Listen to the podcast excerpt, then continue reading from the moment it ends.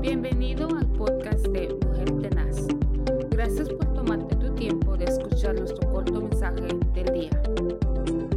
Qué bendición poder saludarles una vez más con esta programación de Mujer Tenaz. Eh, para nosotros en vida abundante siempre es un placer poder llegar hasta sus hogares Así que donde quiera que usted se encuentre, soy el pastor Moisés Zelaya del Centro Cristiano Vida Abundante, quien semana a semana venimos con una reflexión de mujer tenaz. Esta reflexión que vamos, o esta serie que vamos a empezar hoy, tiene que ver con la visión.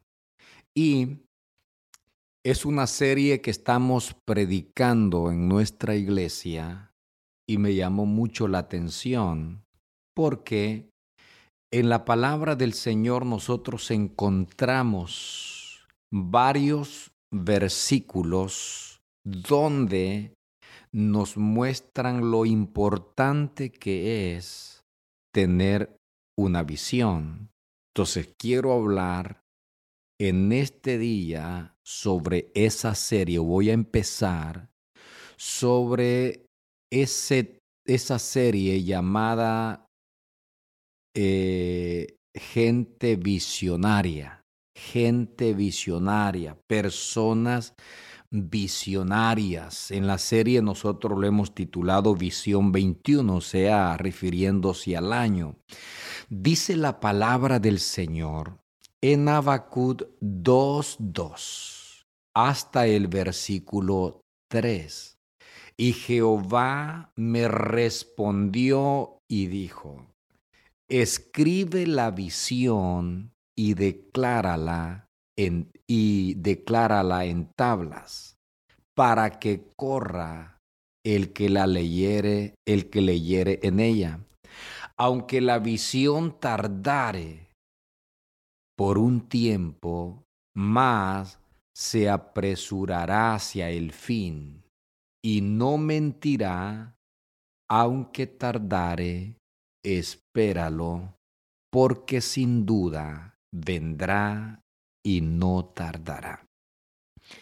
Para que nosotros comprendamos un poco la definición de lo que es visión, hay algunos comentaristas que han definido la palabra visión como la capacidad de ver más allá en tiempo y espacio y por encima de los demás. Significa visualizar, ver con los ojos de la imaginación, en términos del resultado final que se pretende alcanzar. También nosotros eh, tenemos otra definición de la palabra visión y es el sueño alcanzable a largo plazo, es ver el futuro en el presente. Y todo esto nosotros lo vemos reflejado en la palabra al estudiar las definiciones de lo que es visión, nos damos cuenta que a través de la Biblia Dios es el generador de visiones. Por ejemplo, en Génesis 46, 2 al 3 dice la palabra, y habló Dios a Israel en visiones de noche, y dijo, Jacob, Jacob. Y él respondió, heme aquí. Y dijo, yo soy el Dios, el Dios de tu Padre. No temas de descender a Egipto, porque allí yo haré de ti una nación grande. Permíteme tomar solo una definición el día de hoy de la palabra visión. Y la definición que quiero usar es que la visión nos permite ver las cosas que otros no ven. Es tener que disfrutar el, el futuro en el presente. Y cuando Dios le está diciendo a Jacob, yo veo en ti una nación grande. Estamos hablando de un muchacho, un muchacho que había fracasado a nivel familiar. Todos sabemos que Jacob le arrebató la primogenitura a su hermano Esaú. Él salió huyendo de la casa de su padre y es en esa condición donde él tiene que ver o ser confrontado por Dios para decirle, yo sé lo que estás pasando, lo que te ha pasado, pero yo voy a hacer de ti una nación grande. Y visión es ver las cosas que otros no ven. Es disfrutar el futuro en el presente. Y es eso lo que nos hace a nosotros avanzar a pesar de las circunstancias.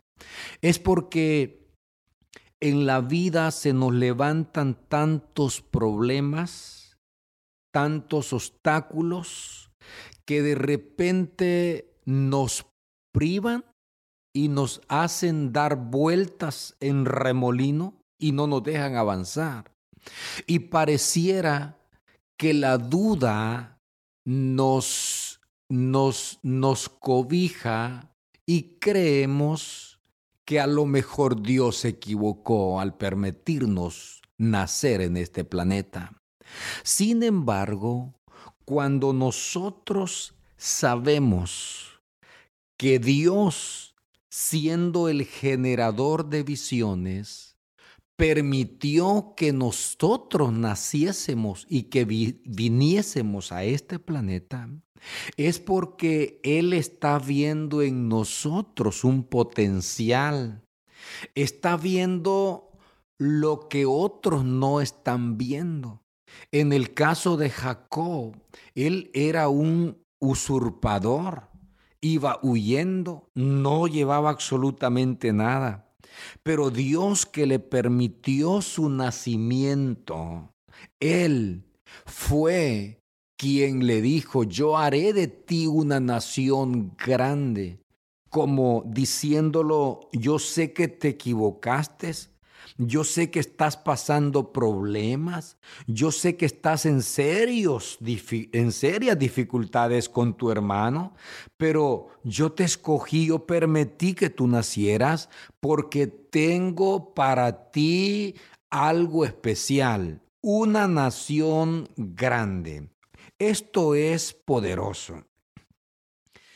Poderoso porque de repente consideramos que somos una casualidad, que nuestros padres se equivocaron en el nacimiento nuestro. Consideramos que a lo mejor somos producto de un accidente. Y eso el enemigo lo usa para borbandearnos y hacer que nosotros caigamos en momentos como depresión, entremos en momentos de crisis emocionales, pero Dios, de igual manera como le habló a Jacob, yo haré de ti una nación grande, vengo a decirle a usted también, en la cruz del Calvario, Jesucristo tuvo una visión y él murió en la cruz sin reserva alguna para darle a usted la bendición, para bendecirlo, para sacarlo adelante y le ha preparado un lugar. Mientras estemos nosotros en esta tierra, debemos de estar seguros que antes de nacer, Dios visualizó en nosotros una victoria, una bendición muy grande. No interesa lo que usted esté pasando. A Abacud se le dijo, escribe la visión y declárala. Empiece usted a declarar lo que la palabra del Señor dice a su favor. Usted es una persona bendecida. Desde el momento en que el Señor le concedió el privilegio de nacer, es alguien bendecido. Y levante su mano en alto y su frente, porque usted no es una casualidad. Hay un propósito de Dios para su vida. Será hasta la próxima con otra reflexión de mujer tenaz si es que el Señor todavía no ha venido.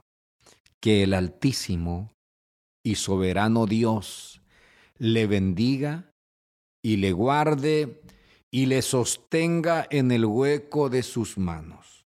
Y que todo espíritu que se haya levantado haciéndole sentir mal a usted, hoy es cancelado en el nombre de Jesús, porque usted fue visto en la mente del Padre desde, la palabra dice, desde antes de la fundación del mundo. Usted no es casualidad, usted es propósito de Dios. Será hasta la próxima con otra reflexión de Mujer Tenaz.